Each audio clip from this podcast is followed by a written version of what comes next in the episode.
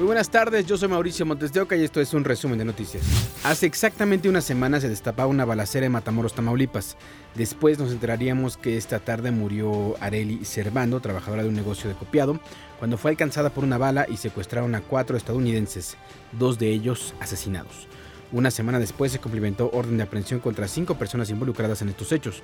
Son los mismos que ayer entregó una célula del cártel del Golfo junto con una disculpa Además de estas cinco personas, hay otra persona más vinculada a proceso por el secuestro y los asesinatos.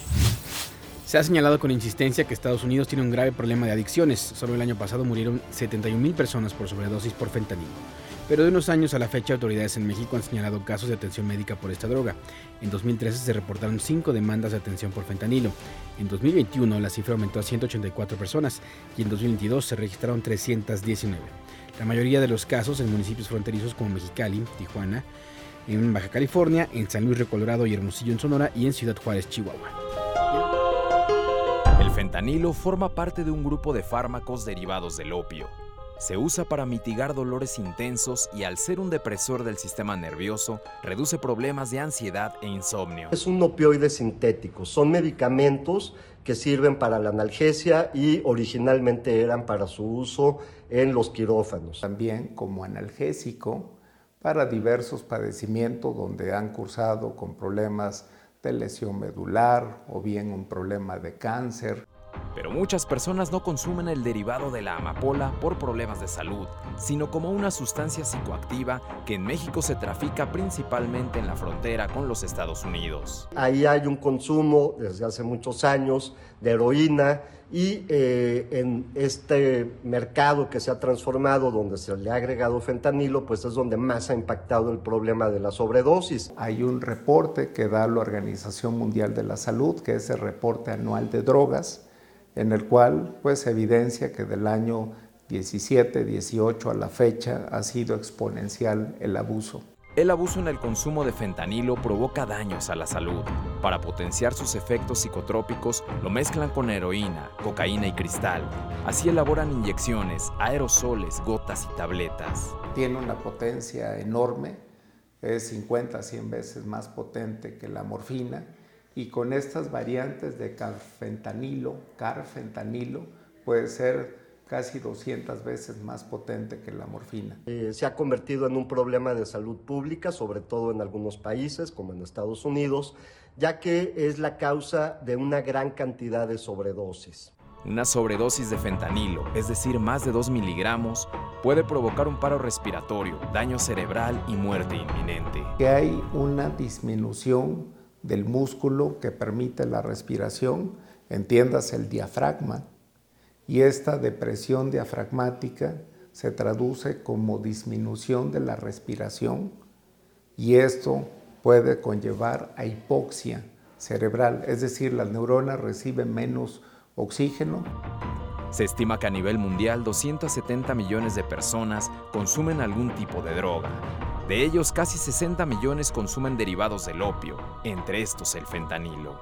En los Estados Unidos, de abril de 2020 al mismo mes de 2021, al menos 100.000 personas perdieron la vida por sobredosis. En México, el problema crece. Solo en 2021, la Secretaría de la Defensa Nacional incautó 1.225 kilos de fentanilo y casi 4.000 en los últimos tres años. Para ADN 40, Óscar Hernández, Fuerza Informativa Azteca. Y en la Universidad Autónoma del Noreste, en Saltillo, Coahuila, se realizó el operativo Mochila por amenaza de tiroteo. Fue ayer por la tarde cuando estudiantes de tercero y quinto grado denunciaron que uno de sus compañeros los amenazó con dispararles para después quitarse la vida. Según las investigaciones, el joven está identificado. La universidad informó que la vigilancia se mantendrá varios días y quienes no asistan a clases se les justificará la falta. Y en Orizaba, Veracruz, padres de familia acudieron a la entrada del colegio Guillaumín para recoger a sus hijos, después de que se difundió un rumor en redes sociales que decía que el lunes 13 de marzo un alumno realizaría un tiroteo. Solicitaron a las autoridades educativas una explicación por lo ocurrido, así como una sanción ejemplar para el menor que realizó la amenaza, ya que no es la primera vez que lo hace. La policía municipal llegó al plantel para inspeccionarlo.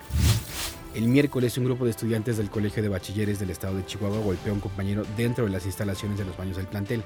La víctima fue atendida en la misma institución y no presentó lesiones de consideración. Ante esto, el director general Kovac informó que los agresores fueron identificados y suspendidos. De igual forma, se llevarán a cabo acciones correspondientes para sancionar. La Fiscalía del Estado de México confirmó la detención de Ricardo N. de 50 años de edad, trabajador administrativo del Jardín de Niños Carlos Pericer, ubicado en el municipio de Tultitlán, por su probable participación en el delito de abuso sexual a persona menor de edad. El detenido ingresó al Centro de Reinserción Social en Cuautitlán, donde le fue cumplimentada una segunda orden de aprehensión en reclusión por el mismo delito. Por estos hechos, madres y padres de familia realizaron protestas el lunes 6 de marzo a las afueras de las instalaciones educativas. En Amatán, Chiapas, detuvieron a un sujeto identificado como Humberto N. Lo señalan por envenenar a sus hijos. De acuerdo con las autoridades, les envió botes de alimento lácteo a manera de venganza después de que su esposa decidió separarse de él por ser víctima de violencia. Dos menores murieron, una pequeña de un año y siete meses y un adolescente de 14 años. Tres menores más y la mamá estuvieron hospitalizados, pero se encuentran fuera de peligro.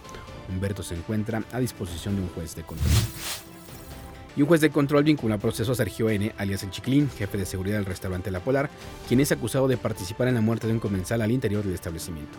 Durante la audiencia se le ratificó la medida de prisión preventiva oficiosa y se fijó un plazo de tres meses para el cierre de la investigación complementaria. Un conductor de taxi por aplicación fue agredido por taxistas tradicionales en Quintana Roo. Cerca de 10 vehículos acorralaron el auto de transporte privado que llevaría a un grupo de turistas al Aeropuerto Internacional de Cancún, según relató el chofer. Al respecto, el gobierno del estado informó que por este tipo de conductas hay 20 procedimientos legales contra operadores y suspensión a sus concesiones. El llamado sigue siendo el mismo, no vamos a permitir ninguna agresión eh, y cualquier persona, prestador o no de servicio público, que ah, cometa algún delito va a sufrir las consecuencias de la ley. Hemos repetido y lo seguiremos haciendo, nadie por encima ni al margen de la ley. Ya, ya se han empezado los procedimientos. En este momento, justo la palabra es suspensión. Las hemos suspendido porque tienen que llevar todo un procedimiento para llegar a la rescisión. Pero sí, tenemos 20 procedimientos activos. En otros temas, en algunos de los estados que colindan con Estados Unidos, no se elimina el horario de verano. Tras el fin del horario de verano, autoridades federales determinaron el horario estacional en municipios de estados de la frontera para sincronizarlos con los que se utilizan en las entidades al sur de Estados Unidos. Esto derivado de sus actividades comerciales. Pero muchas personas no sabían de esta modificación, incluso no sabían que el horario estaba por cambiar. Yo digo que en realidad... Ah, como dicen, a todos nos agarran desprevenidos y a veces hasta no, ni vamos a trabajar. Sí, estaba consciente de que vamos a dormir una hora menos.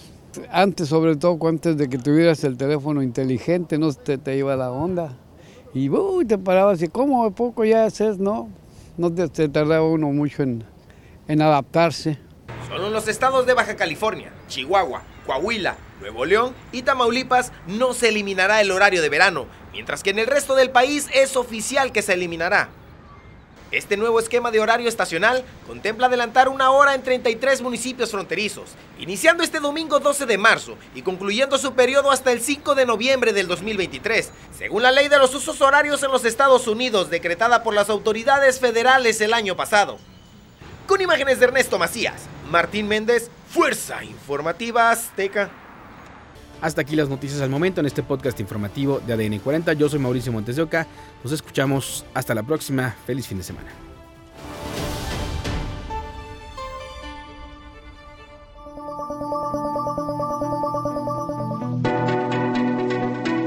Este podcast es presentado por VAS, la super app que te ofrece muchas y nuevas formas de pagar todo lo que quieras con tu celular olvídate de las filas y dedícate a lo que más te gusta. Ver tele en vivo, películas, escuchar música, podcast y estar siempre enterado de las noticias más importantes. Todo en un mismo lugar. Vas, la super app, con todo.